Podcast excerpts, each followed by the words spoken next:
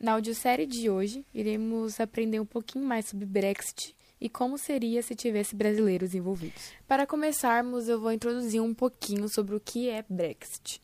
É o processo de saída do Reino Unido da União Europeia, iniciado em 2017 e com a previsão para terminar em 31 de dezembro de 2020. Nessa data, o Reino Unido deixou a União Europeia, tornando-se o primeiro país a fazê-lo. Após essa data, houve um período de 11 meses para que vários tratados e acordos fossem negociados entre o Reino Unido e a União Europeia. Mas, devido à pandemia do coronavírus, as negociações se viram afetadas e o primeiro-ministro Boris Johnson quis se retirar da União Europeia sem acordo. No entanto, em 24 de dezembro de 2020, o Reino Unido e a União Europeia conseguiram assinar um tratado garantindo que os mercados de ambos continuariam abertos. A palavra Brexit vem da junção das palavras inglesas Britain, que é Bretanha, e exit, que é saída. Uau! A expressão é usada para caracterizar o processo de desligamento do Reino Unido da União Europeia, iniciado com o referendo de 23 de junho de 2016. Nessa data, os britânicos escolheram deixar o bloco econômico e político europeu. O ano de 2019 foi o mais complicado pois as diferenças entre os políticos britânicos se tornam mais evidentes, pois era preciso que o plano de saída da União Europeia fosse aprovado pelo parlamento britânico. Por outro lado, o parlamento britânico, em 13 de março de 2019, falou: Vocês estão ligados que vocês não vão sair daqui sem resolver essa fita ainda, entendeu? Sair com um acordo era uma proposta defendida por Theresa May, no entanto, dia 12 e 25 de março de 2019, o parlamento britânico se pronunciou. Mano, eu vou falar real pra vocês aqui, meus parceiros. Esse papinho aí da primeira-ministra aí, ó, eu não gostei muito não. Agora não sei vocês, tá ligado? Eu achei o meu pai pra sair, tipo, da União Europeia. Isso é louco, loucona. Depois de mais uma vez que seu plano não foi aceito, Teresa falou. Bom, já que ninguém quer colaborar comigo, eu vou estar tá pedindo uma prorrogação para apresentar novos planos, né? Fazer o quê? Assim, a data prevista para a saída seria 31 de 10 de 2019. Mas com seu cargo enfraquecido, Teresa May falou: Isso é uma palhaçada! É por isso que eu vou sair desse cargo. Para substituir Teresa May, o escolhido foi Boris Johnson. Ele era opositor de Teresa May e sua opinião era: esse negócio de acordo é história pra boi dormir, viu? Nós quer sair fora e vocês querem ficar de acordinho. A fim de pressionar os deputados, Johnson pediu à Rainha Elizabeth II que adiasse a abertura oficial do parlamento, que acontece em setembro para 14 de outubro.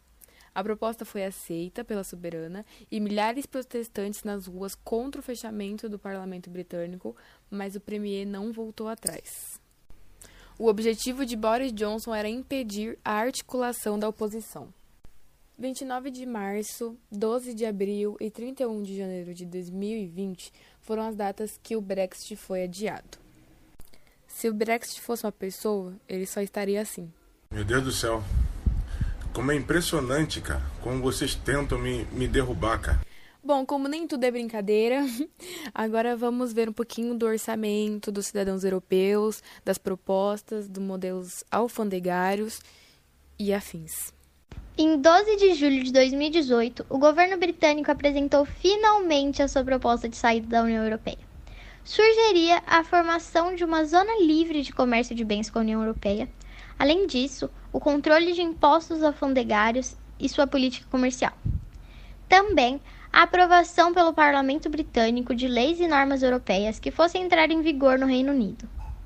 Tentaram também adicionar nesse documento a proposta de uma extinção da livre circulação de pessoas.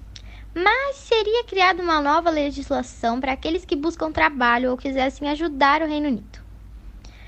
Em 12 de novembro de 2018, Theresa May apresentou a proposta para o Parlamento Britânico que contempla suas ideias de Brexit. Por discordar de termos do documento, o ministro Dominic Raab simplesmente se demitiu do governo. Ele não concordava e decidiu deixar o posto dele só por isso. Quem já possui nacionalidade de algum país da União Europeia entrou no Reino Unido antes de 29 de março de 2019 vai poder continuar no país com todos seus direitos respeitados.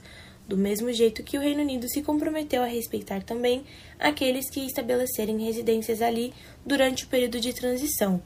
Por outro lado, os britânicos perderão o direito de andar livremente e estabelecerem residências nos países da União Europeia. O Reino Unido continuou contribuindo com o orçamento europeu até o ano de 2020.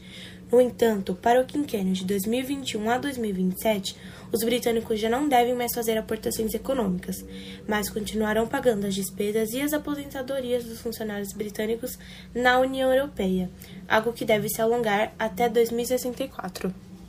Em questão modelo alfandegário, inicialmente pretendia-se fazer uma zona de livre comércio entre o Reino Unido e a União Europeia. Este plano, porém, foi rechaçado pelos partidários mais radicais do Brexit, que além que isso não traria de volta a soberania ao Reino Unido. Assim, o Reino Unido não terá nenhum privilégio ao comercializar com o bloco europeu e receberá o mesmo tratamento que os demais países do mundo. Já a Irlanda do Norte faz fronteira com a República da Irlanda, que é membro da União Europeia. Com o Brexit, os dois países voltaram a ter postos de controle, o que dificultaria a circulação de pessoas e mercadorias. Então, em outubro de 2019, Boris Johnson apresentou uma proposta que agradou o bloco europeu. Este território formará parte de uma união aduaneira do Reino Unido, mas deverá respeitar as regras do mercado comum europeu.